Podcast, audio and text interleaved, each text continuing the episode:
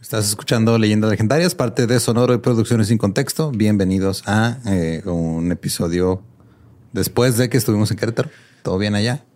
Yes. Eh, muchas gracias a todos los que fueron a vernos al escenario de Casa Comedy. Ahí aprendimos todas las leyendas que hay en, Querétaro. Y sobre el pollito y la señora que se comió. su pollito. A su pollito. Ay, qué feo, güey. Pero pues si no lo vieron ahí, pues ya no lo van a ver en otro lado. No. Porque eso es que ya me han preguntado. original. ¿Cuándo va a salir el del video latino? Pues que no se graban esos. No, son, son efímeros, son únicos. Es un momento en el tiempo y en el espacio donde convivimos en vivo entre nosotros y no va a volver a suceder. Así es. Qué chido Querétaro, güey. ¿eh? Se portaron bien chido. Yes. Y también la banda que nos atendió. Chingón. Sí, todo chido. Entonces, este los dejamos con el episodio de Misterios Misteriosos sin resolver. ¿Se va a llamar este? Yes. Muy bien. Esa cosa. Y era ahora.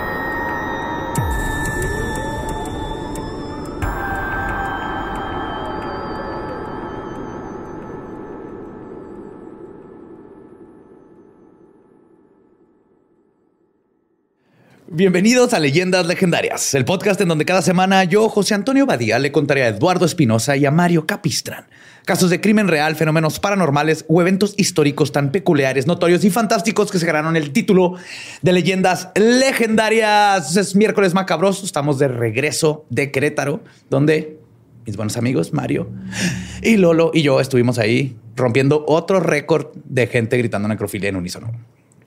No, creo que lo sigue teniendo el Pepsi Center. Gente gritando en unísono mientras se insolan. Ok. A como 40 grados. Estuvo bien hardcore el sí, calor. Sí, estuvo chido y estuvo bien fregonzote, la neta, ¿eh? Mucho calor. Ah, sí. Mucho calor, pero mucho, calor, mucha tierra. Me sentí como en casa, güey. Sí, güey, La neta, sí. Nada sí, con más plantas. más plantas y ya. Era y listo. Pues después de ese buen viaje, me puse a juntar algo que teníamos rato que no hacíamos y era hora. Entonces esto, esto va a necesitar que todo el mundo se ponga sus gorritos de Sherlock Holmes y se preparen para lo que viene. Pocas cosas son tan inquietantes como el no saber algo. No conocer el final de un chisme puede ser como tener un pedazo de palomita atorado en el diente, una molestia que no te deja dormir. Y en el mundo del crimen hay numerosos casos de chismes sin resolver los cuales hacen que nuestras imaginaciones vuelen para construir teorías de lo que pudo haber pasado. Pero estas teorías solo nos dejan con un sabor amargo, sabiendo que probablemente nunca se sabrá la historia completa. Es por eso que hoy les traigo una pequeña antología de misterios misteriosos sin resolver, con tres historias que no los van a dejar dormir porque van a tratar de saber qué demonios pasó. Por eso las palomitas son el chancro de las botanas, güey. Ajá. Sí, sí, sí, Es una molestia que no te deja dormir, te deja un sabor amargo. Sí, es como mirar con una erección, güey. Así, el, mismo sentimiento, nada más en diferente parte del cuerpo y ya. Ajá, y son cosas que pasan después de algo bueno, que es comer palomitas, pero lo te quedas a madre y tienes sexo sin protección, te sale chancro, güey. Es lo mismo. Pues el chancro sí brinca el condón, ¿no? Ah, cabrón. Porque está en los pelitos. Mm. Sí, es cierto, es un piojo. es un piojo. Es piojo. el chancro no es un piojo, güey. El chancro es un grano. Sí, no, el piojo es, ladilla. Estoy pensando en lo de que toda mi idea que teníamos antes de lo de sífilis que yo tenía, de que el chancro era la ladilla. Ajá. No. Sí, no, no. Sí, cierto. Ajá. Pero bueno, ¿en qué estábamos? Pero el chancro, el chancro sí no va a salir, güey. O sea, fácil. ¿Cómo? Pues esa madre como quiera con un picadiente, ¿no? Con la uña acá. Nada más localizándolo es el pedo. ¿Cómo? El chancro también, güey, con la uña. O lo pellizcas con un picadiente, güey. O le muerdes. Le muerdes y lo ya sigues ahí, el con el oral. Oh. No haces escupes. otra vez volvemos. Otra vez. Wey, nos sí por segunda vez en Leyendas Legendarias. No busquen historia del Jolly Rancher. no. Ok. Vamos a empezar con el primer relato. Vámonos al 2014 en Nueva Jersey o sea, el 94. Sí, básicamente. Las víctimas de esta inquietante historia son la familia Brodus. Brodus. Ese mismo año, Derek y María Brodus estaban, en lo más, estaban lo más entusiasmados por haber comprado la casa de sus sueños. La localidad está ubicada en el Boulevard 657, un suburbio ahí de Estados Unidos de clase media alta. Después del cumpleaños 40 de Derek, los Brothers desembolsaron nada más y nada menos que 1.3 millones de dólares. Ay, güey. Sí, no era todo en cash, pero ahí entre el banco y todo, pero... Eso fue lo que costaba 1.3 millones de dólares para comprar la casa de sus sueños. Claramente representaba una gran inversión, pero la verdad es que a la familia le estaba yendo bastante bien y no podían esperar para mudarse muy pronto a esa casa junto con sus tres hijos. Pero en un mal día de junio, poco tiempo antes de mudarse, este, como lo ya tenían planeado varios días, estuvieron eh, las renovaciones y todo. Derek revisa el buzón y encuentra una carta dirigida a, así decía nomás, el nuevo dueño. Ok. Es aquí donde comienza la pesadilla. Con un par de errores ortográficos, la persona escribió, y cito, Queridos vecinos nuevos del Boulevard 657, déjenme darles la bienvenida al vecindario. El Boulevard 657. Una falta de ortografía, güey. no, se equivocó. Así decía la falta. El Boulevard 657 ha sido un tema importante para mi familia por décadas. Y ahora que va a cumplir su aniversario número 110, me he puesto a cargo de vigilar y esperar a su segunda venida. Qué manera tan. O sea, nadie celebra el aniversario 110 de nada, güey. No. O sea, celebras el primero, el quinto, el décimo, el donde te brincas hasta el 25, 50, 100 y luego ya de ahí. No, ya, cada los, los, más olorosos, 75 años, ¿no? Porque les gustó la fiesta y ya, güey. O sea, pero. Pues, sigo citando. Mi abuelo vigiló la casa en los años 20 y mi padre en los años 60. Ahora es mi turno. ¿Conocen la historia de la casa? ¿Saben lo que yace en las paredes del Boulevard 657? ¿Por qué están aquí? Lo voy a descubrir. Un güey al que le habían ganado la casa, ¿no? Güey, le mandó esa carta. Ahorita vamos a ver qué teorías sobre quién pudo haber sido este güey. Veo que ya están llenando el Boulevard 657 con contratistas para destruir la casa. Tisk, tisk, tisk. Mala jugada. No quieren hacer que el Boulevard 657 esté infeliz. Mm. Entonces, esto le quitó el sueño a los brothers por varios días. Pero eso no fue la parte más inquietante. Días después les mandaron un mail a los propietarios anteriores del edificio, John y Andrea Woods, porque en una línea de la carta se leía, y cito, le pedí a los Woods que me trajeran sangre joven, young blood. Y parece que me hicieron caso. Además, el escritor dijo, refiriéndose a los niños brothers, y cito, una vez que me sepa sus nombres, los voy a llamar y los voy a traer a mí también les mandó ya este, amenazas a los hijos y tú como papá, Borre, imagínate cómo te pondrías. No, pues sí. Ajá. Ahora, aquí hay algo que se Se me sale el chancro. se me sale el diablo. pues la carta... se salió y anda caminando, ¿no?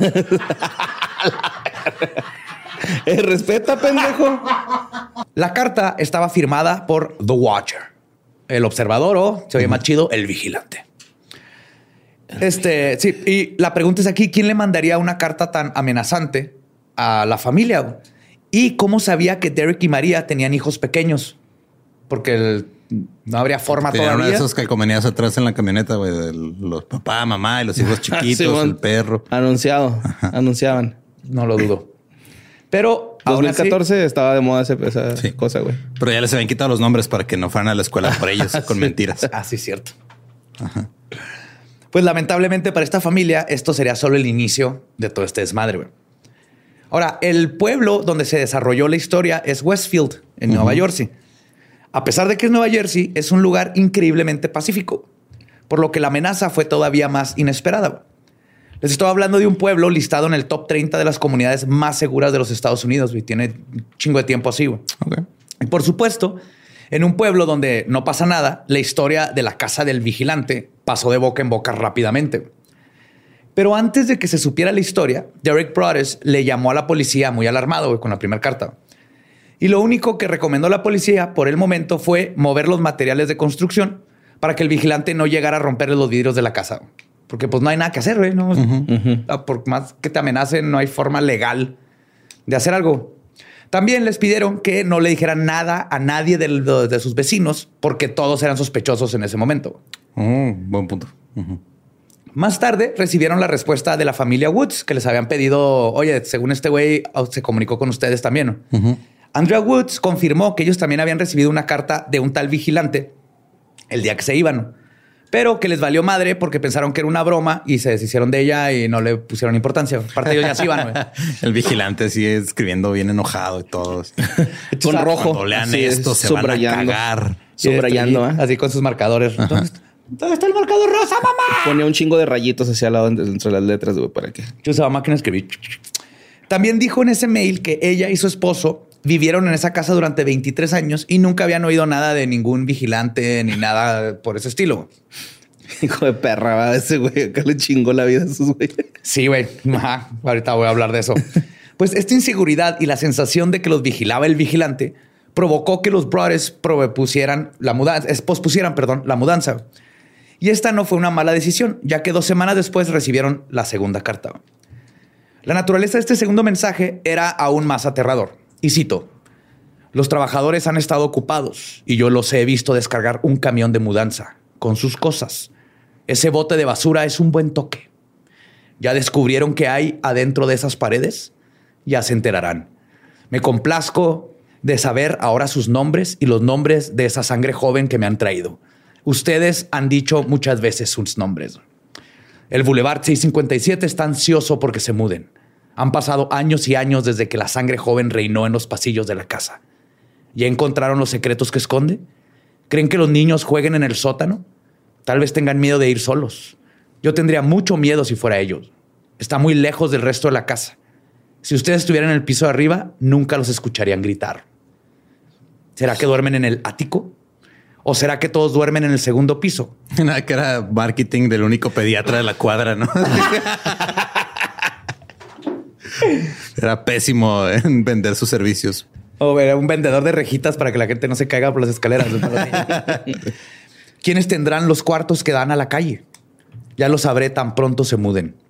Eso me va a permitir saber quién está en qué cuarto. Y luego voy a poder hacer mejor mis planes. Entonces, Ah, no, sigo, sigo, citando, perdón.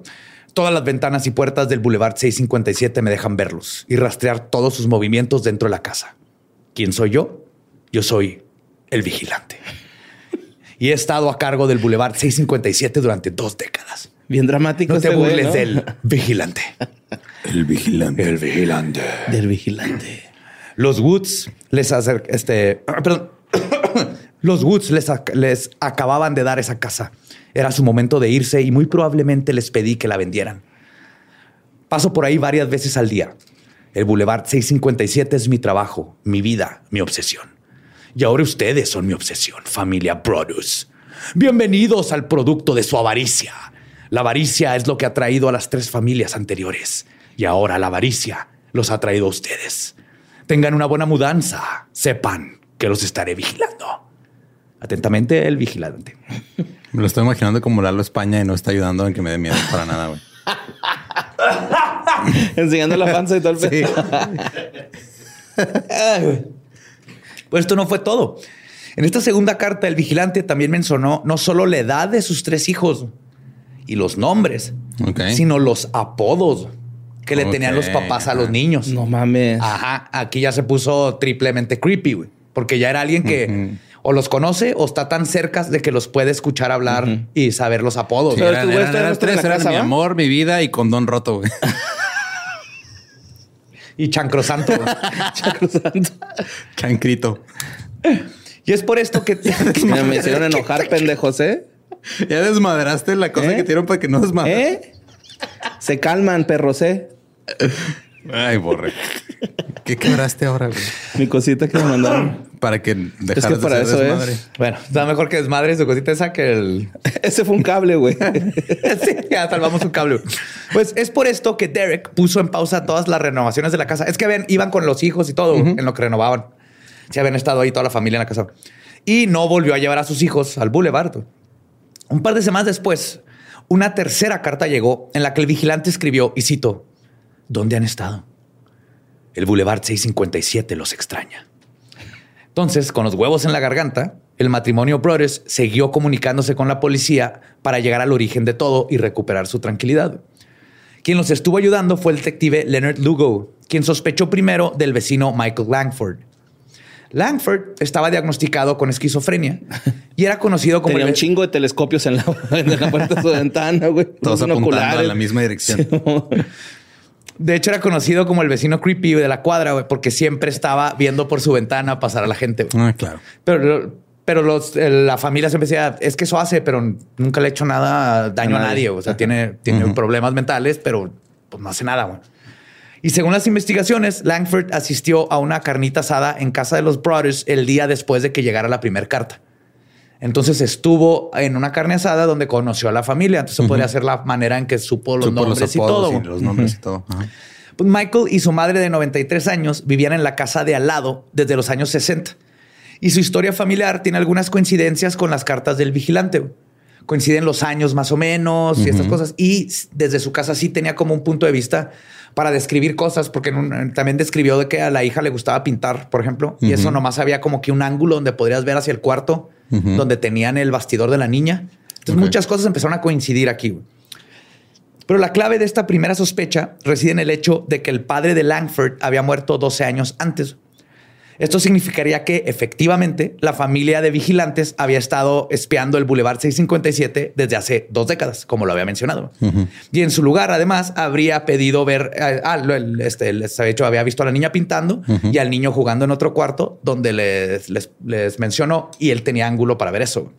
Entonces la policía cuestionó a Langford después de que llegó la primera carta, pero Michael negó tener algo que ver con cualquier cosa. Muy pronto, ese vecino dejó de ser sospechoso por un par de razones. En primer lugar, los brothers le mandaron una carta diciendo, o sea, al Watcher le regresaron una carta que, creyendo que Lando es el Watcher, ¿no? Entonces le dijeron, Watcher, ahí te va, vamos a demoler la casa cuanto antes. Asumiendo, porque el detective les dijo, el Watcher se ve que está obsesionado con la casa. Vamos a ver qué pasa cuando le metas el miedo de que la van a derrumbar. Simón. Y entonces mandan la carta diciendo esto, pero el vigilante no respondió. Entonces estamos asumiendo que el Watcher hubiera respondido inmediatamente algo a esa carta. Y en segundo lugar, razón más contundente, unos análisis de ADN de la saliva encontrada en los sobres indicaron que una de las cartas, por lo menos del vigilante, habían sido selladas por una mujer. Ok. Entonces, al menos que llegara con la mamá y le sacara lengua. A ver, jefa. También se pensó que Abby Langford, la hermana de Michael, podría ser la vigilante, porque ahora están buscando una mujer. Pero los análisis negaron esta suposición, no coincidía. Después de estos análisis, los Langford dejaron de ser sospechosos porque tenía que ser una mujer y no, ninguna de las mujeres Langford coincidían con el ADN.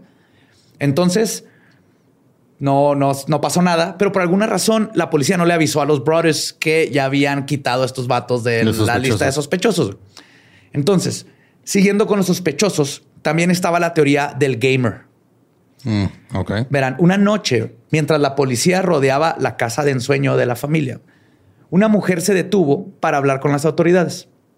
Esta chava le dijo a la policía que su novio, quien vivía en la misma calle, estaba obsesionado con un videojuego muy oscuro, así lo describió, llamado Animal Crossing.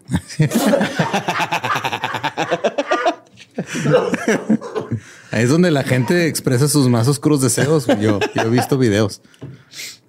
Sí está más creepy, güey. Sí está más creepy Animal Crossing que cualquier otra cosa que he visto. Este, que el videojuego se llamaba The Watcher. Ok. Entonces, el novio gamer eh, aceptó entrevistarse con los investigadores. Seguro era The Witcher, pero la, Eso les iba a decir ahorita terminando. Te lo juro. Todo se cree que le, era The Witcher. Ajá, nomás que la novia ni siquiera sabe que estaba jugando. y esto es importante de que sepas que está jugando tu pareja. Es The Witcher, porque no hay The Watcher. Hay un juego The Watcher y The Watchers, pero ya son más modernos, están en Steam. Era The Witcher. Aún así, el novio gamer aceptó entrevistarse con los investigadores, pero nunca, nunca se apareció. Se hablaron con él, queremos hablar contigo, puedes ir. Y dijo, Simón, nunca fue. Lo cual hace muy shady todo, pero aún así decidieron que no tenían la evidencia suficiente como para obligarlo a ir. Fuera de que la novia les dijo y estaba jugando The Witcher. Entonces, después de eso, ya dejaron de investigar al gamer, porque aparte era un chavito que era muy raro que estuviera metido en esto. Ni se lo cogía. Voy a decir. Por eso lo acusó, ¿no? Se la pasa jugando ese juego del Witcher y ni me no me pela. Ahí está con Jennifer todo el tiempo. Con ella sí se la jala. Más adelante, Derek Brothers buscó más ayuda. Entre las personas que estuvieron en el caso se encuentra la detectiva Patricia Kirby, quien se hizo famosa por inspirar a Clarice Sterling, la protagonista del Silencio de los Inocentes, que era una detective muy cabrona. Oh. Y estaba el detective y perfilador Robert Lin Linehan, quien pensaba que el vigilante era una persona de la tercera edad por el vocabulario. Por ejemplo, él cree que young blood no se refiere literalmente a sangre joven en el sentido de la sangre, sino a Lil Wayne y a todos esos güeyes, ¿no? sí, güey. Ándale.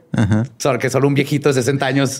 sí, pues está informado del rap, güey, ¿no? Es así como un término muy 60 y todo de viejitos diciendo, oh, young blood, we've got some young blood in here. y entonces, este, el vocabulario y también porque el vigilante usaba doble espacio después de los puntos. Mm. Lo cual era algo que se enseñaba hace un chingo. Hace un chingo. Mm. Cuando escribías ya no se usa. Entonces dijo, estaba buscando a alguien más grande. También le pidieron ayuda a un par de analistas y lingüistas porque las cartas eran hasta el momento la única evidencia que se tenía. Sin embargo, no tuvieron éxito, ni con ese gran equipo de detectives. Entonces los Brothers se rindieron de tener la casa de sus sueños. Y así como lo dijo Maria Brothers, y cito, al final del día todo se redujo a que estamos listos a arriesgar. No íbamos a poner a nuestros hijos en peligro. Y así es como terminó el sueño de esta familia. No. Seis meses después de la primera carta, Derek y María pusieron la casa en venta. Ellos pedían un poco más del valor que habían pagado porque le habían invertido como 100 mil dólares en renovaciones. Más la mudanza, ¿no? Las cosillas que llevaron. Todo, todo. Pues venga, sí. Sacarle. Pero, cuando los interesados en comprarlas se enteraban de las cartas del vigilante, todas las ofertas se fueron acabando.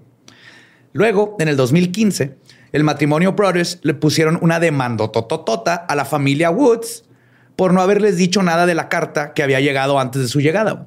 Ok.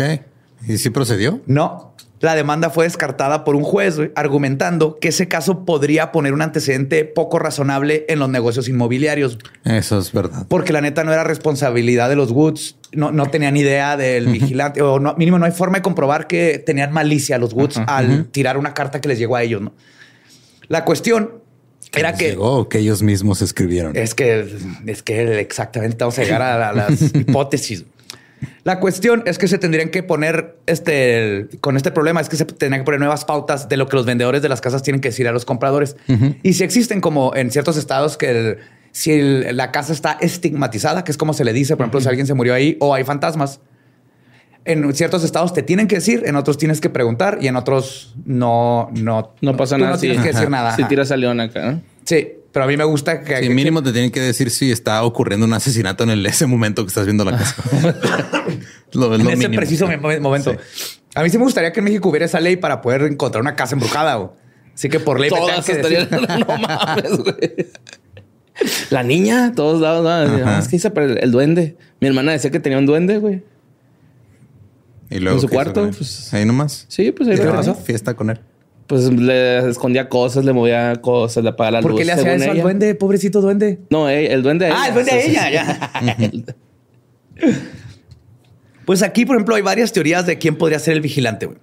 Y una de las que más se maneja es que fue la misma familia Brothers que crearon el personaje para hacer un ganar dinero de lo que habían hecho. Ahí les va porque se creen esto. Los Brothers estuvieron en telejuicio porque 10 años antes habían tenido una casa de 300 mil dólares y una hipoteca que todavía no terminaban de pagar. Entonces, lo primero que se empezaron a preguntar los detectives y todo es cómo pudieron haber comprado una casa de 1.3 millones de dólares. Que sí se puede. Sí, en el, te si luego te dan hipoteca, te endeudas y todo. Claro, es el sueño americano, ¿no? Endeudarse. Yes. Lo que se pensó es que ellos se habían arrepentido de soltar tanto dinero para una casa que luego se dieron cuenta que no iban a poder pagar. Y entonces empezaron a crear toda esta narrativa para liberarse de la hipoteca y de todo. Además, ellos seguían haciendo renovaciones, incluso cuando ya habían decidido que nos iban a mudar. Es como el de Travis, ¿no, güey? Que también habían dicho que ese güey lo había hecho por eso. Para conseguir más trabajo, güey, y ya. Sí. Y esto es lo que están diciendo, ¿no? También decían que, por ejemplo, este, la mamá tenía en su Facebook fotos de ella con los hijos y todo, y gente decía, si tiene miedo de que este, sepan más de sus hijos, porque sigue poniendo fotos de sus hijos? Pero además todo esto es circunstancial. Pero para sumarle, algunas eh, tiempo después de que se salió esto en todas las noticias, varias productoras le ofrecieron comprar los derechos de esta historia. Sin embargo, es, es, difícil creer esta teoría por muchos factores. Para empezar, suena un plan, suena como un plan súper arriesgado y estúpido. Sí, sí suena muy, muy demasiado reborujado y, ¿cómo se diría en español? en, sureño. Pendejo. pendejo. Un plan este muy complicado, rebuscado. Escribir unas cartas que van a traumar a tus hijos de por vida, güey, porque los hijos estuvieron viviendo todo esto y iban y se venían y se salían de la casa y todo. Además de que no había forma de que supieran que les iban a dar este dinero para películas. De hecho, esto es lo de, sí compraron los derechos Netflix hasta el 2019. Ok. Entonces está así como, güey, igual que Travis. De hecho, te echas a perder la vida más que ganar lana. No, no te garantizas absolutamente nada. Pero la verdad es que el trauma psicológico de los brothers fue real completamente. O sea, tuvieron que demandar, perdieron.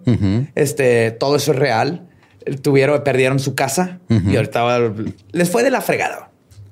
Y el calvario no termina ahí.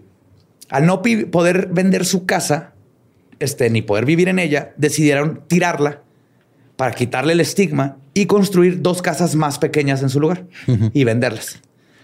Pues la asociación de vecinos se quejó porque la propiedad no, que, este, no querían que tiraran la casa, que porque es histórica y bla, bla, bla. Y resulta que la Junta de Planeación estuvo de acuerdo. Según ellos, el terreno carecía de como dos metros. Ajá, para poder. Para que cupieran dos, casas. Ajá, para, dos lotes. Era poquito menos de dos lotes, eran pies lo que faltaba. Y la familia Bruce estuvo ahí de no mames, o sea, es, nuestro patrimonio. Si no podemos hacer esto, ahí está todo nuestro dinero que tenemos. Nadie lo quiso dejar que vendieran la casa. Y este, pues los códigos de construcción no les permitieron hacer esto. Y finalmente, después de gastar 1.3 millones más 100 mil dólares en renovaciones, la familia al fin pudo deshacerse de la casa. La vendió en 959 mil dólares. No, no recuperaron ni las renovaciones. Ah, no, fueron 100 mil. No, sí. No, sí poquito, o sea, le perdieron un chingo. Sí, bastante. Pues antes de irse recibieron una última carta del vigilante que decía, y cito, son odiados por la casa y el vigilante ganó. y hasta el día de hoy la identidad del vigilante sigue siendo un misterio, uno que quizás nunca se pueda resolver. Todo nada más para no tener un vecino ahí con niños, güey. O sea, lo, que, lo que sea con niños chiquitos. Mames. Van a pisar mi césped. Voy a espantarlos. Saca la máquina de escribir. Güey, son algo bien divertido hacer si ya tienes como 60, 70 años retirado, no tienes que hacer. Así de, asustas a una familia creas una leyenda urbana. Oh, no, está muy funda, ¿no, güey? Totalmente, pero eres un viejito de 70 años. Tengo un conocido que una vez me dijo que así una broma telefónica, güey, fue hablarle a la mamá de un compa de ellos y decirle que estaba muerto el chavo, güey. Así. Es una broma telefónica. Sí, güey. de hecho, si nos quedamos así de, güey, no mames, eso no es una broma, güey. Te pasaste de verga, güey. Eso está muy culero, güey. está en la verga, güey. Está en la verga eso, güey. Con eso no se juega, güey. No, no, no. Feliz Día de los Inocentes, señora. sí, ándale, güey. Acá no mames, ¿qué le pasa? Pues bueno, seguimos con otro caso sin resolver. Es una historia que también es de las que también involucra cartas misteriosas. La diferencia es que estas cartas no buscaban aterrar a una familia, sino a toda una nación. Se trata de un grupo criminal que hasta la fecha todavía permanece anónimo y solo se conoce como el monstruo de las 21 caras.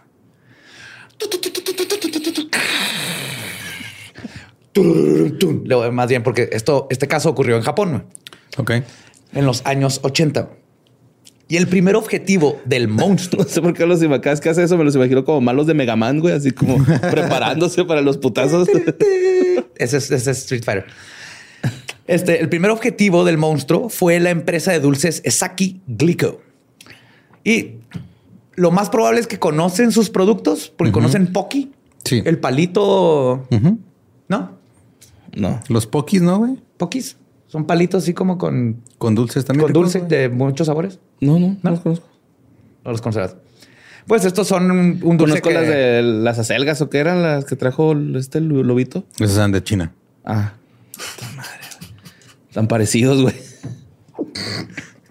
Sí, los dulces son muy similares. este dulce es la verga esa madre, güey. Es de los pocos que han llegado. Bueno, en esos tiempos que han llegado. Los pokis. que han llegado al mercado. Los comen de poquito a que dure la. Pues este caso comienza el 18 de marzo de 1984 en la casa de Katsuhisha Esaki, nieto del fundador de Glico y presidente de la compañía en su momento. no, borre, no, no, no, no, cristal, borre. Déjalo ir. Déjalo ir.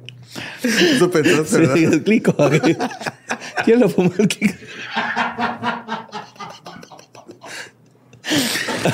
en las afueras de Kobe, Japón, Katsuhisa, Katsuhisa estaba viviendo eh, su mejor vida de millonario junto con su esposa, sus tres hijos y su madre.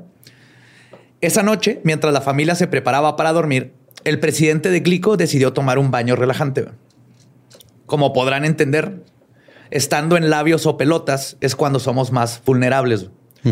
y, y, ese es el momento en que dos hombres con máscaras de esquí entraron a la casa, pasando por encima de la madre Katsuhisa, que tenía 70 años. No en mal plan. O sea, la agarraron y así de, señora, con permiso, véngase para acá.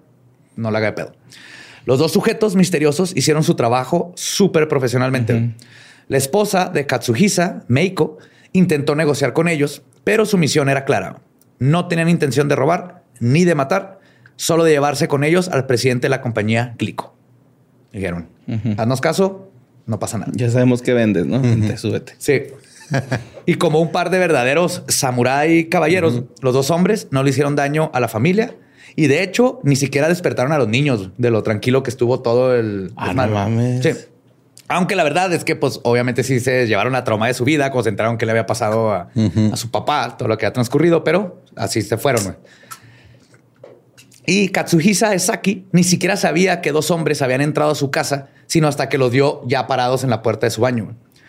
Y es así como los dos criminales escoltaron al presidente hasta un auto estacionado afuera de la casa sin querer, sin siquiera darle tiempo para vestirse. Güey. Así en cueradillo. Sí, así, pum, le iban a sus nalgadillas.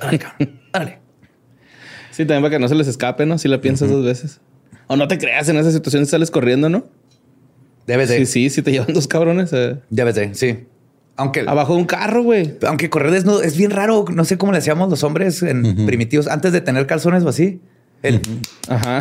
No estamos hechos para correr con esa Cuando juegas fútbol, ¿no? Y luego que acá bajas una bola y ¡pah! ¿Cómo pega? Sí, eso no es aerodinámico. Están hablando de correr y jugar fútbol. O sea, estoy perdido aquí, güey. Pues desde el día siguiente. Es un choque de huevos. Los, los, responsables del secuestro pidieron un rescate por el CEO de la compañía. Y esa sería una de muchas otras acciones del villano de James Bond, güey, que se iban a aventar estos vatos. Los secuestradores pidieron nada más y nada menos que mil millones de yens. un billón de yens. Que es lo equivalente a 4.5 millones de dólares ahorita. Ah, no, perdón, ahorita, en el momento. Ok. Convirtiéndose en el rescate más caro en la historia de Japón. Eso sí. fue en los 80, hace 40 años más o menos. Sí, todavía no existían 10 millones de dólares. Nadie tenía 10 millones de dólares en los 80. Una solo. No los habían impreso. No había suficiente tinta probablemente Tom Cruise.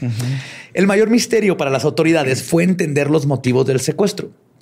Antes de recibir la primera carta con el monto de rescate, se pensó que era algo personal, porque iban a atacar al CEO de una compañía de dulces. Luego se teorizó que podría ser un... ¿Qué?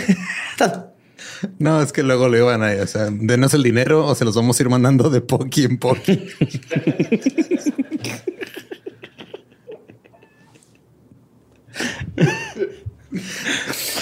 ya pues.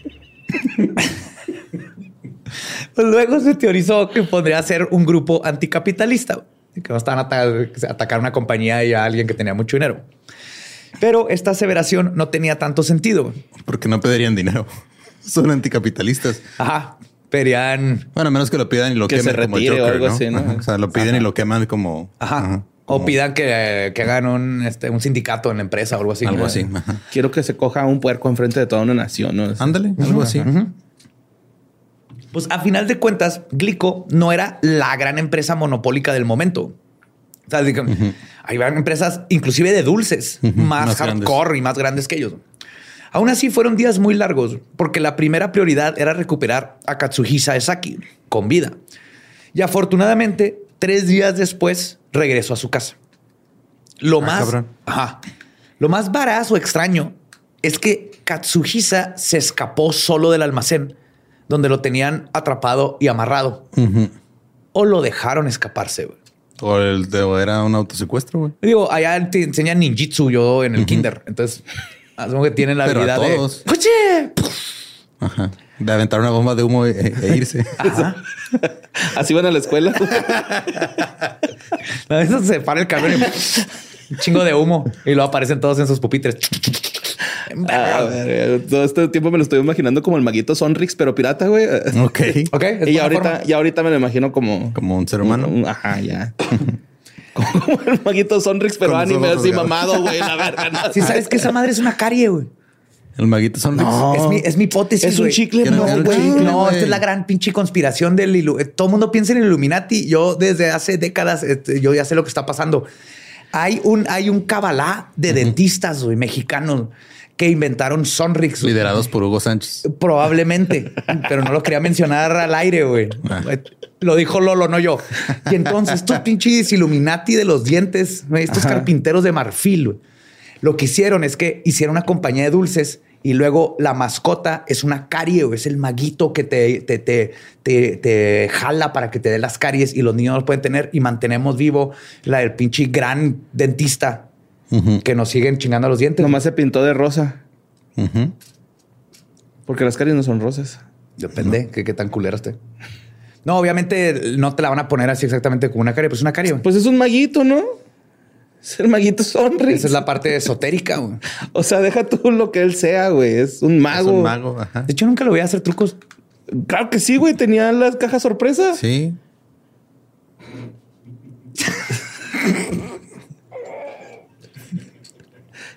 Creo que sí nos insolamos bien cabrón, güey. ¿Qué está pasando?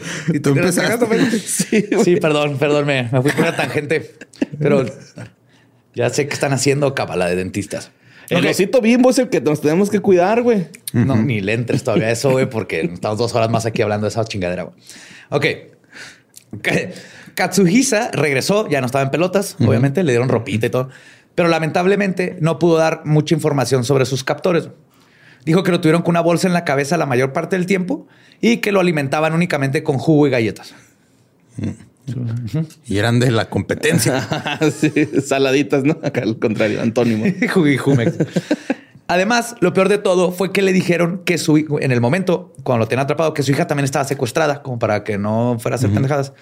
Aunque luego se descubrió que esto nunca sucedió. Pero le estaban chingando su cabeza al pobre vato, a pesar de que nunca lo tocaron. Pues la autoliberación de Saki no dio muchas pistas para el caso.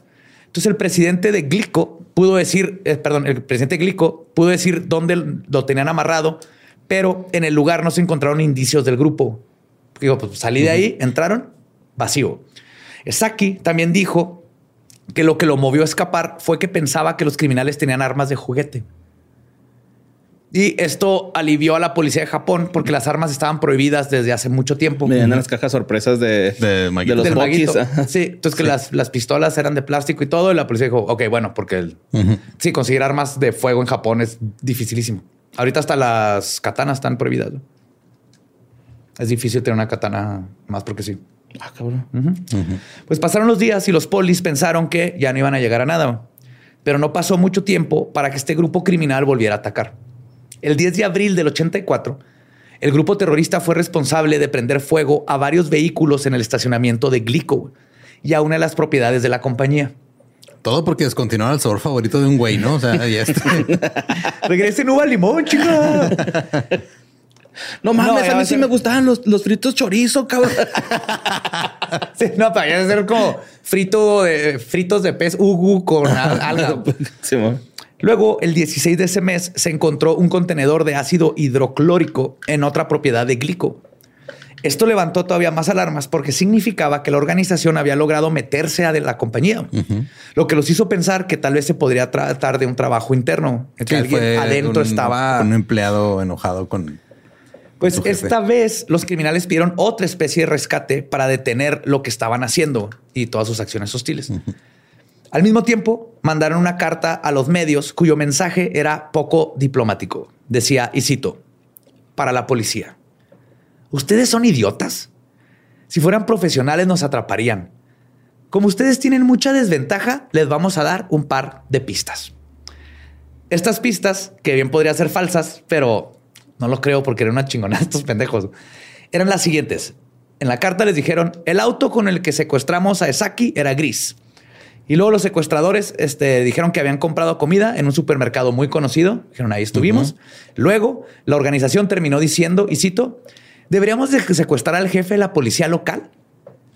Y esa fue la primera vez que la carta se firmó con el nombre de El monstruo de las 21 caras.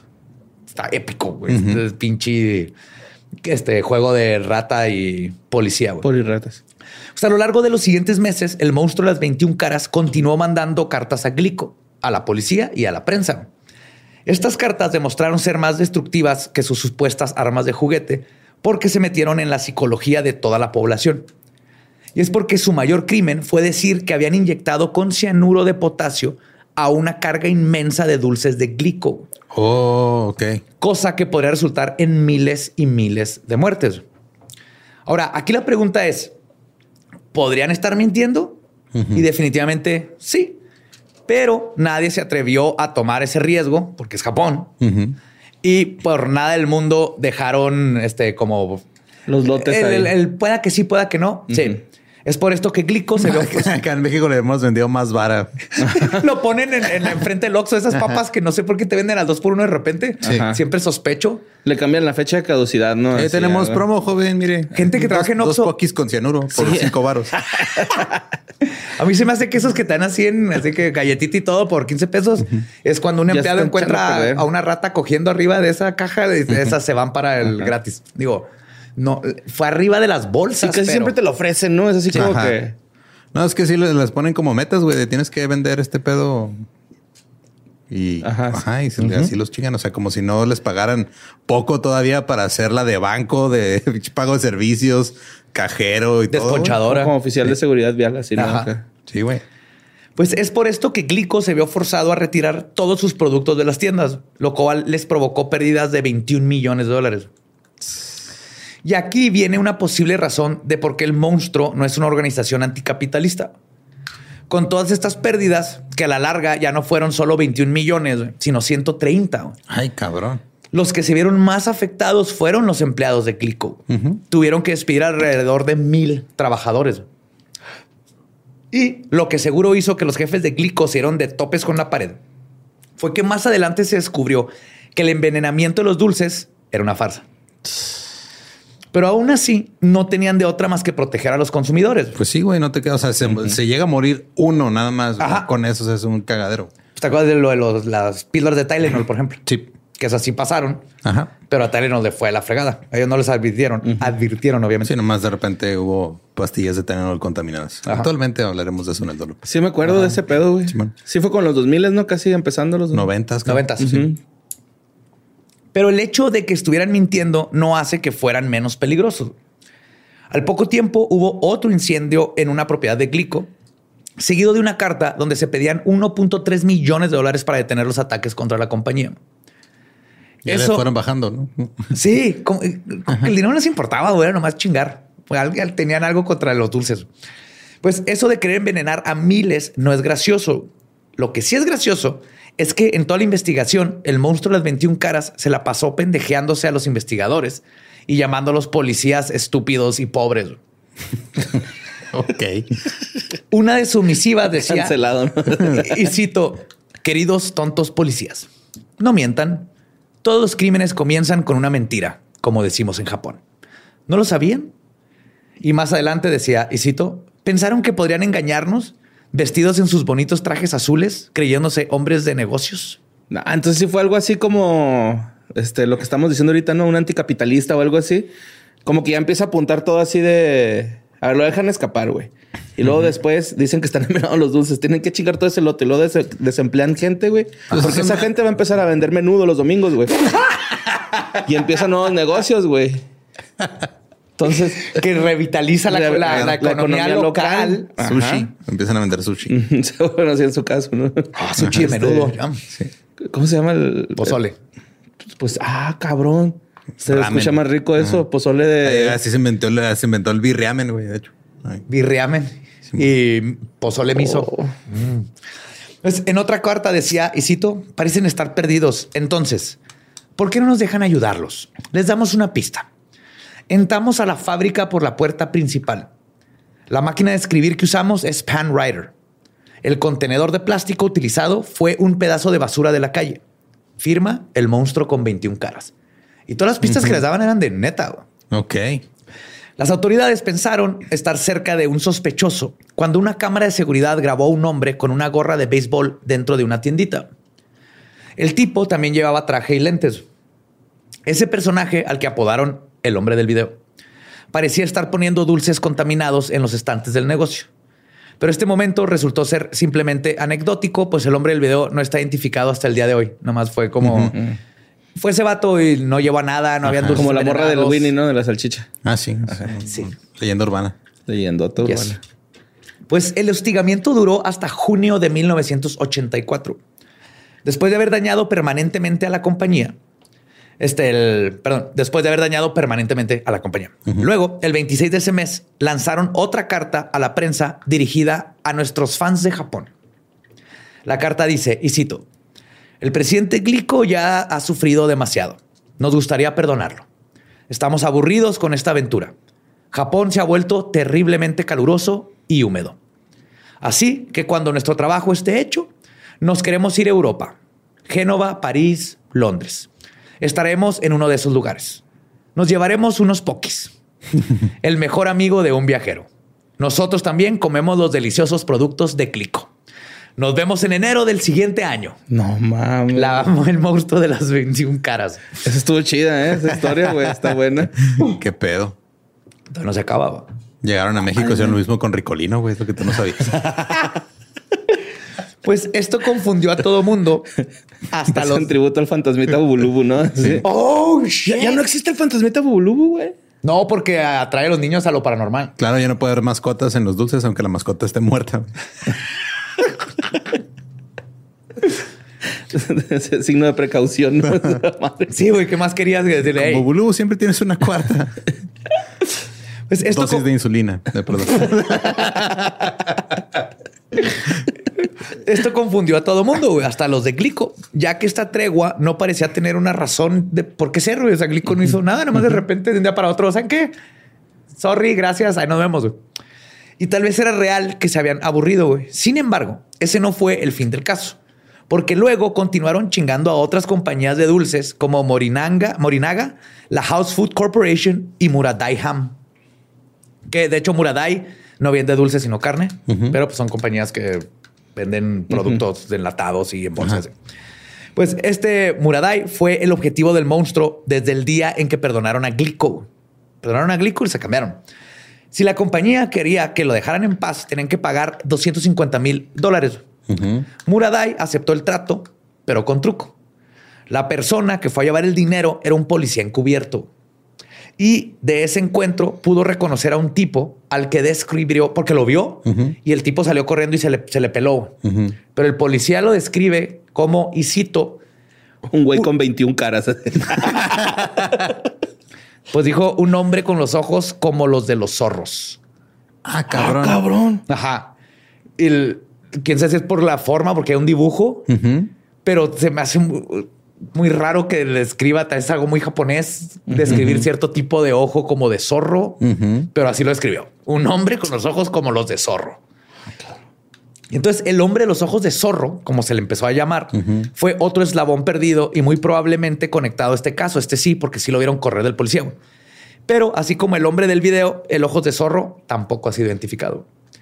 Y en los siguientes meses, quienes más sufrieron a manos del monstruo fue la compañía Morinaga, la cual eh, recibió una carta pidiendo 400 mil dólares y que además contenía cianuro de sodio. Ah, cabrón. como para decirles, sí lo tenemos, ¿eh? No porque no hicimos nada con, con, glico, quiere, decir, que, no seamos capaces. Y esto podría significar que ellos justamente no estaban jugando y realmente estaban listos para soltar los putazos si tenían que. Además de todo, cabe poner sobre la mesa que al atentar contra compañías de dulces también estaban amenazando a los niños y niñas de Japón. Y ellos mismos lo pusieron muy claro cuando mandaron una carta dirigida a, y cito, las madres de Japón. La carta decía, y cito, en otoño, cuando el apetito es fuerte, los dulces son realmente deliciosos. Cuando piensas en dulces, piensas en morinaga. Hemos añadido un sabor especial. El sabor del cianuro de potasio es un poco amargo. Ah, tienen sentido el humor. Total. Y sigue, güey. No causará caries en los dientes, así que deberían de comprar los dulces para sus hijos. Adjuntamos un aviso sobre estos dulces amargos que contienen veneno. Hemos puesto 20 cajas en tiendas desde Hakata hasta Tokio. En esta ocasión, la organización criminal hablaba en serio. Encontraron varios dulces contaminados con 0.2 gramos de cianuro. Ajá. Decenas de miles de policías se dedicaron a investigar los dulces envenenados, a buscar todo lo que hubiera y quitarlos. Pero ahí les va algo que hizo el monstruo de las 21 caras. Los paquetes que traían el cianuro traían una calcamonía que decía, y cito, contiene cianuro. Peligro, contiene veneno, morirás si lo consumes, firma el monstruo de las 21 caras. Ay, güey. Ok. Entonces no estaban tratando de matar a nadie, estaban tratando de chingar a la compañía, al parecer. ¿Qué digo? De todos modos, tampoco puedes arriesgarte porque... No, claro, pero... ¿Qué tal si a una no le pusieron el sticker? Ah. Güey, sí.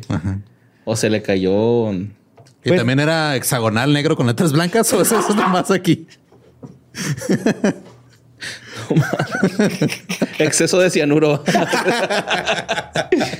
Este además tiene 0.5 gramos. En México, 0.2 es permitido. De hecho,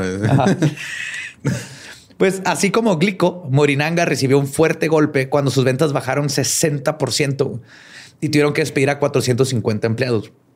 La misma suerte tuvo la House Foods Corporation desde noviembre del 84. Mientras tanto, las autoridades siguieron investigando al tal hombre ojos de zorro, ya que varias personas dijeron haberlo visto, pero esa investigación no los llevó a nada. El pinche zorro de nueve colas, güey. andaba. Incluso se pensó que el monstruo de las 21 caras ni siquiera estaba interesado por el dinero, sino lo único que querían era burlarse a la policía y chingar a estas compañías. Toda la gente se burló de ellos e incluso despidieron al superintendente de la policía, Choji Yamamoto, por su este, insuficiente desempeño en la investigación. Y días después de su despido, Yamamoto se dio un baño de queroseno y se prendió en fuego por haber decepcionado a todos. Yeah. Ay, güey. Yeah.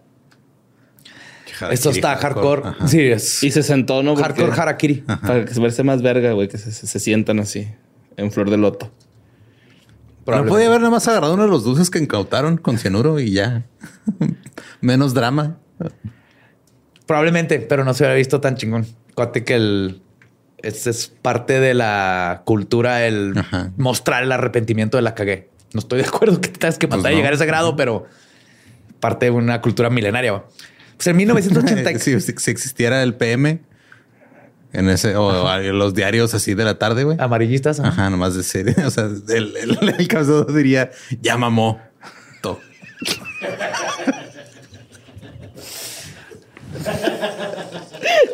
Eres una verga, güey. Wow. Oh, ah, su chingada. Se quemó.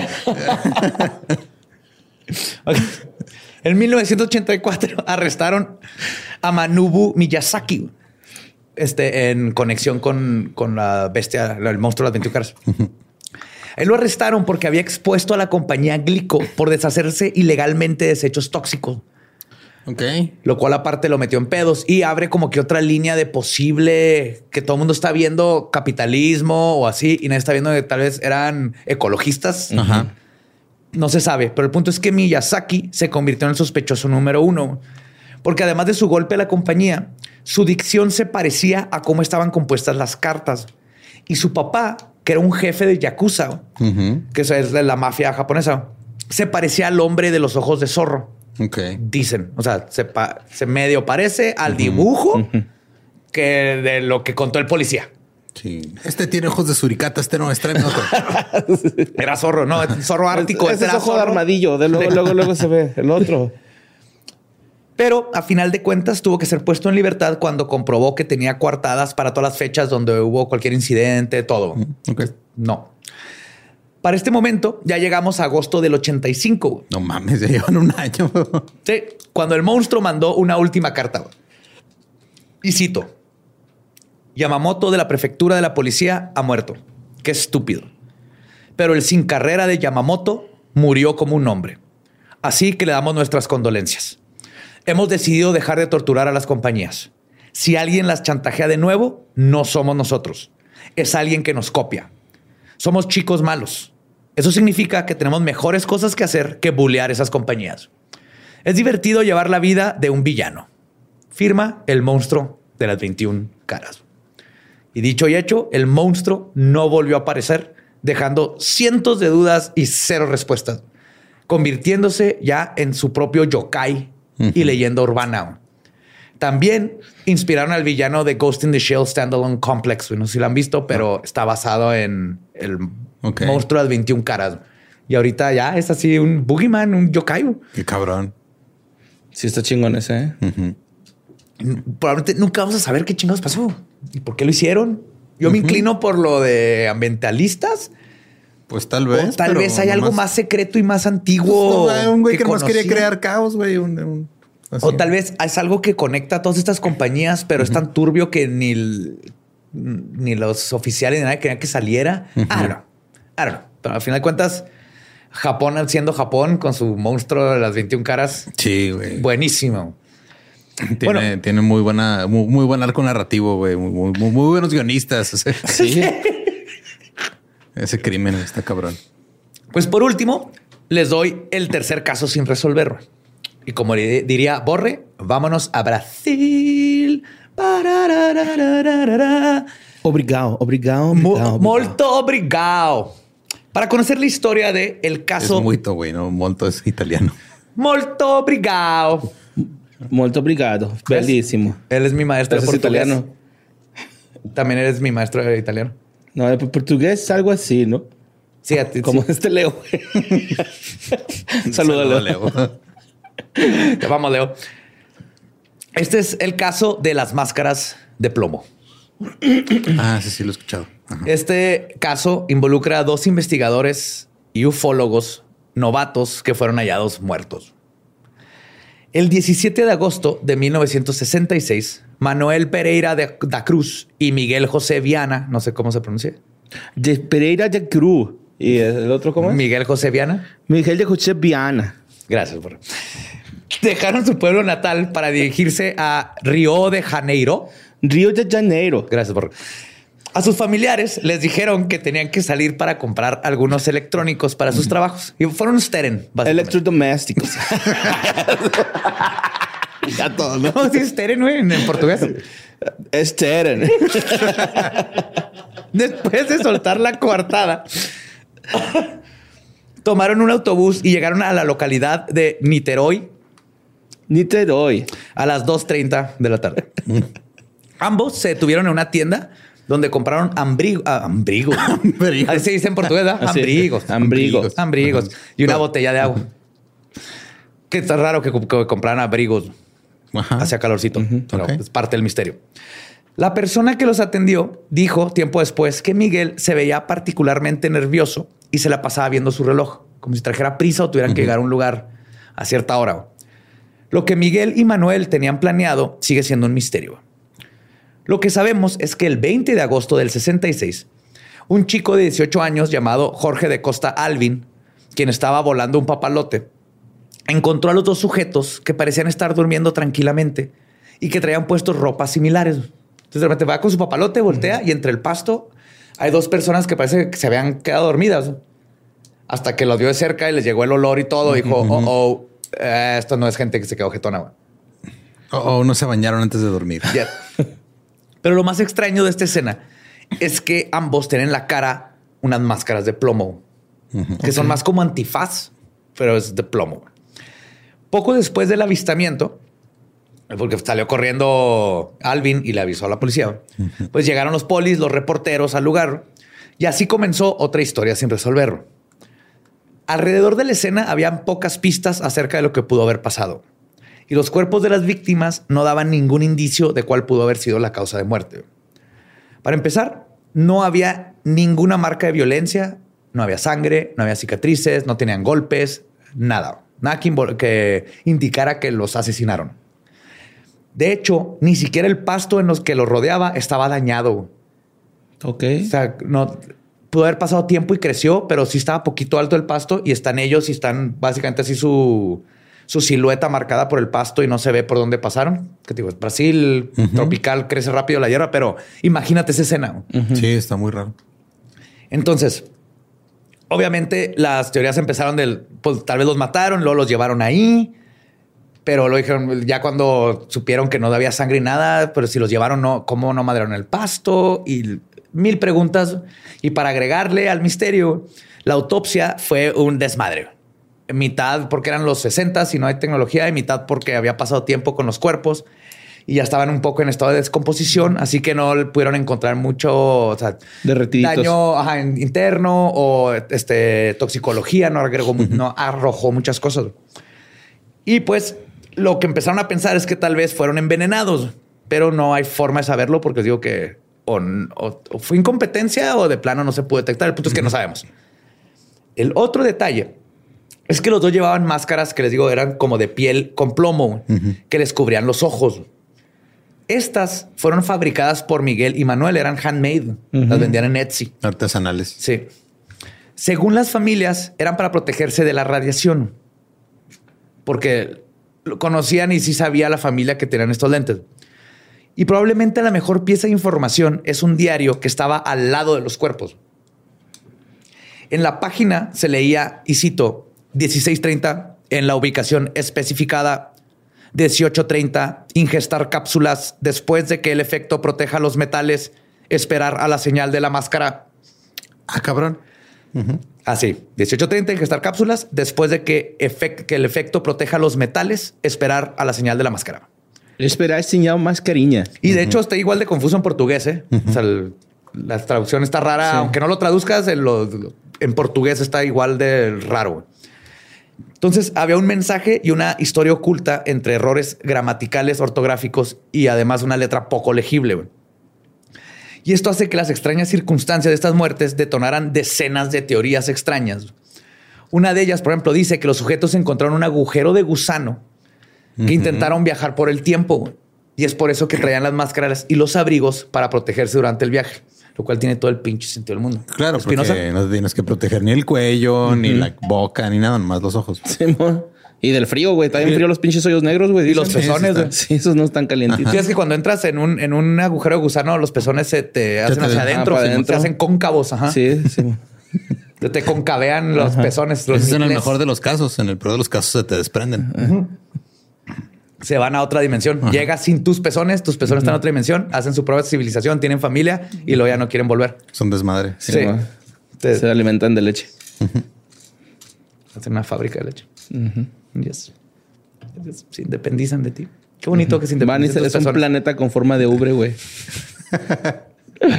pues otra teoría que es más aceptada es que los dos habían cometido un suicidio colectivo como había ocurrido una vez más en. Nomás son dos. O sea, ya se me hace mucho decir colectivo cuando nomás son dos güeyes. Yo sé. Ajá. Así lo, así lo pusieron.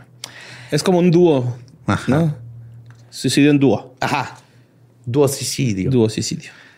Eh, esto tiene un poco de credibilidad porque pues, los dos estaban asociados con aliens y querían tener contactos con ellos, pero que se suicidaran se me hace raro. Prueba. Otra teoría es la historia más aburrida de todas. Güey que no.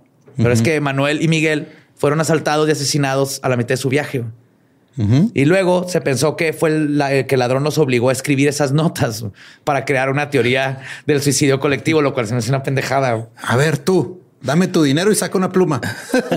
Ajá. Ok, ahora los aliens. Ajá, el detective ya para cerrar el caso va así a la verga, güey. Eso es lo que pasó. No tiene sentido, güey, que les era escribir una carta casi legible que habla de cosas secretas y máscaras. Aparte, no explica las máscaras y no explica que no hubo indicios de violencia, güey. Pero por último, la teoría más chida es que, y pues, no es la más verosímil, pero es que Manuel y Miguel sí lograron contactarse con los aliens. Ah, cabrón. Varios amigos y familiares hablaron de que este par estaban obsesionados por tener contacto con los aliens usando psicodélicos y experimentaban con LSD y todo y tenían sesiones donde ah. se conectaban con los aliens.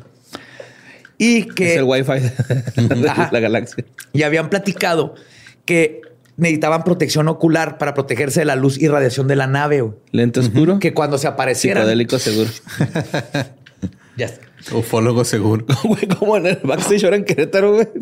No sé quién era, pero iba a traer lentes de negros y los pinches ojos acá. Pero ese güey anda en otra galaxia, güey. Ese güey andaba allá, güey. ¿Cómo le viste los lentes? Los lentes, ¿cómo le viste los ojos? Porque pues, los, eran como un negro muy transparentoso. se alcanzaba a ver y se alcanzaba a ver los ojos. Y andaba acá con el ojo pelón, pero cabrón. Sariñana, ¿no? ¿No era Jimena? No, no, no, no, un vato, güey. No sé quién era, güey. O sea, no, de, real no sé quién era, pero iba en otro plano el güey así. Que chido ya estaba. A gusto, güey. Eso andaba gustote, güey. Andaba con Doctor Strange. pues este par formaban parte de un grupo llamado los espiritualistas científicos. Ok. Ok. ¿Son espiritualistas? Ajá, y científicos. Científicos. Sí se puede. No son auto. No, no, todo bien. Y saben LSD. Mira, si existen los corridos tumbados porque no va a existir esa madre. Estoy viendo, estoy viendo esa risita tuya que está dudando de esta, de esta este, información. todo, bien, todo bien. Eran tan inteligentes científicos que se pusieron plomo en los ojos porque las naves, todos sabemos, esto es facto, esto es empírico. echan plomo en los ojos. Echan, echan radiación y el plomo neutraliza la radiación, como por eso los microondas tienen plomo. Para que no te contagien los huevos. ¿Ah, Borre? Sí, pues yo creo. Sí. ¿Viste todo el plomo que le sacaste al microondas allá cuando lo desmadraste? Pues una vergüenza, dos microondas, güey. Bien bonito, güey. Ay, güey. Pues estos dos habían hecho un laboratorio, güey, donde hicieron sus lentes y hacían todas las cosas para contactarse con los aliens. Y muchos pobladores que vivían cerca de la escena del crimen, después de que los entrevistaron, dijeron haber visto un chingo de ovnis. Ok. En esas fechas. Eso ayuda un poco. No mames. O sea, a raíz de eso empezaron a caer muchos. No, no, o sea, llegaron los ovnis y estos ya estaban listos.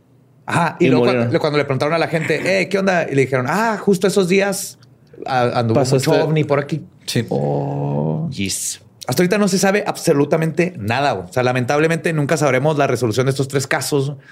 El de las máscaras, porque aparte fue en los 60 y en Brasil, ¿no? Está súper mal documentado y casi no hay fotos. Lo del monstruo de las 21 caras, genios. Está bien chingón, güey. Sí. Y el de las cartas, también pues, sabremos, lo más probable es que haya sido el vecino jugando ahí algo feo, pero ya se le fue a la familia. Esperemos que en la serie no lo expliquen. Otro bueno que quería una casa, güey, también. Sí, o el, antiguo dueño ah. que pues, no ganó nada porque no fue como que él compró la casa más barata después, que es lo que uno esperaría. Al menos que la compró alguien que era como su amigo y... Ajá. Y ya, ya han logrado hacer una tranza, pero no. Ajá.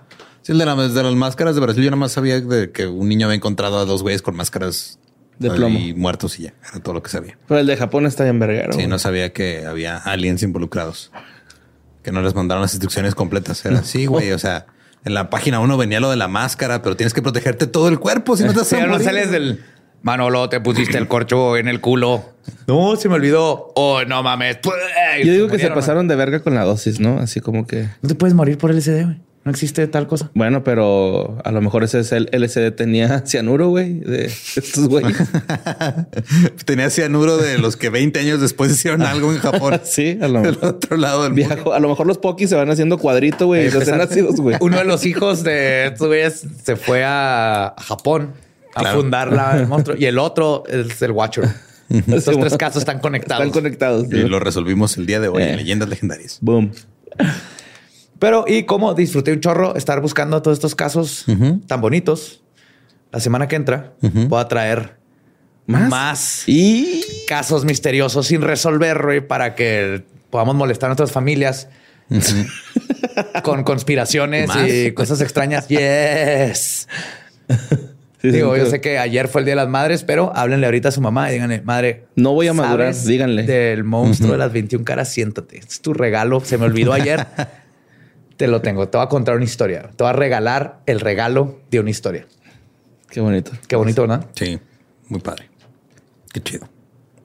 Pues nos pueden seguir en todos lados a nosotros como arroba leyendas podcast eh, para que escuchen la siguiente semana más misterios. Misteriosos sin resolver. A mí me encuentran a todos lados como ningún Eduardo. A mí como Mario López Capi. Y a mí me encuentran como El Va Diablo. Nuestro podcast ha terminado. Podemos irnos a pistear. Esto fue palabra de The Watcher.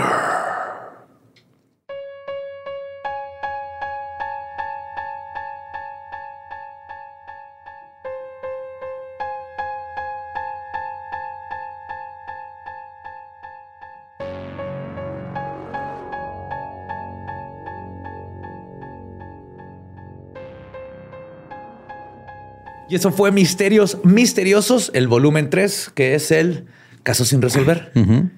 Va, es el primero, porque encontré varios muy interesantes. Entonces, vamos a brincarnos a más casos para el siguiente, pero este creo que estuvo muy interesante. Tenemos allá Project Mayhem atacando en Japón. Tenemos a los de la máscara de plomo. y The Watchers. Y los Watchers. Ahí te guacho. Bueno, The Watcher, porque era uno, ¿no? Ahí te guacho, Watcher. Ajá. Se supone que era uno. Pero está en creepy, güey. Pero había saliva de mujer. Entonces era o uno y una mujer le ayudaba o. Pero nada más en un sobre había. O nada más revisaron un sobre. No, varios sobres. Y, cuando en, donde encontraron ADN, había ADN de mujer. A lo mejor sería el don, ¿no? El mirón. Sí, le decía a la mamá, pero pues, no hay forma de saber. No sabremos. No, también el que, se, que grabamos para, para Utreon está chido, ¿eh? Hay un misterio sin resolver aparte. No, ya Estuvo bueno, güey, también. Oh, Ahí está. Cabeza. La cabeza. Eh. Sí, una cabeza, nomás. Agarren la onda y suscríbanse al Patreon. o aquí a las membresías de YouTube, cualquiera de los dos está el mismo contenido. Ustedes denle. Ajá. Pues bien, borre. sí. Ah. Y pues eso ha sido todo por esta semana. Sí. Sí. Seguimos en la próxima con más misterios que nos van a hacer perder la cordura y el sueño tratando de resolverlos. Así que hagan equipos de seis entre ustedes y mándenos sus mejores teorías de qué sucedió. Ahí no, no lo manden, pónganlo en, Twitter.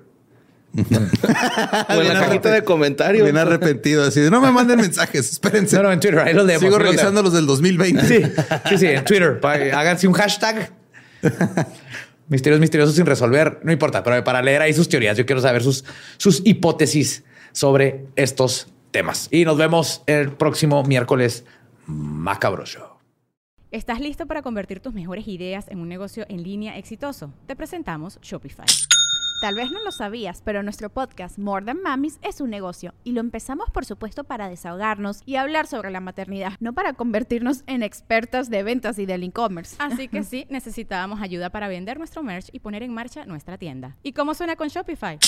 Llegó otra venta. Shopify es la plataforma de comercio que está revolucionando millones de negocios en todo el mundo. Ya seas un emprendedor desde tu casa o desde donde sea, Shopify es la única herramienta que necesitas para iniciar, administrar y hacer crecer tu negocio sin dificultades. Con Shopify puedo gestionar pedidos, envíos y pagos desde cualquier lugar, brindándote toda la información y estadísticas de tus ventas al detalle. Regístrate para un periodo de prueba con tan solo un dólar al mes en shopify.com barra sonoro, todo en minúsculas Ve a shopify.com barra sonoro para llevar tu negocio al siguiente nivel. Shopify.com barra sonoro.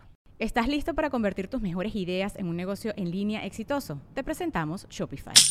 Tal vez no lo sabías, pero nuestro podcast More Than Mamis es un negocio y lo empezamos por supuesto para desahogarnos y hablar sobre la maternidad, no para convertirnos en expertas de ventas y del e-commerce. Así que sí, necesitábamos ayuda para vender nuestro merch y poner en marcha nuestra tienda. ¿Y cómo suena con Shopify? Llegó otra venta. Shopify es la plataforma de comercio que está revolucionando millones de negocios en todo el mundo. Ya seas un emprendedor desde tu casa o desde donde sea, Shopify es la única herramienta que necesitas para iniciar, administrar y hacer crecer tu negocio sin dificultades. Con Shopify puedo gestionar pedidos, envíos y pagos desde cualquier lugar, brindándote toda la información y estadísticas de tus ventas al detalle. Regístrate para un periodo de prueba con tan solo un dólar al mes en shopify.com barra sonoro, todo en Ve a shopify.com barra sonoro para llevar tu negocio al siguiente nivel. Shopify.com barra sonoro.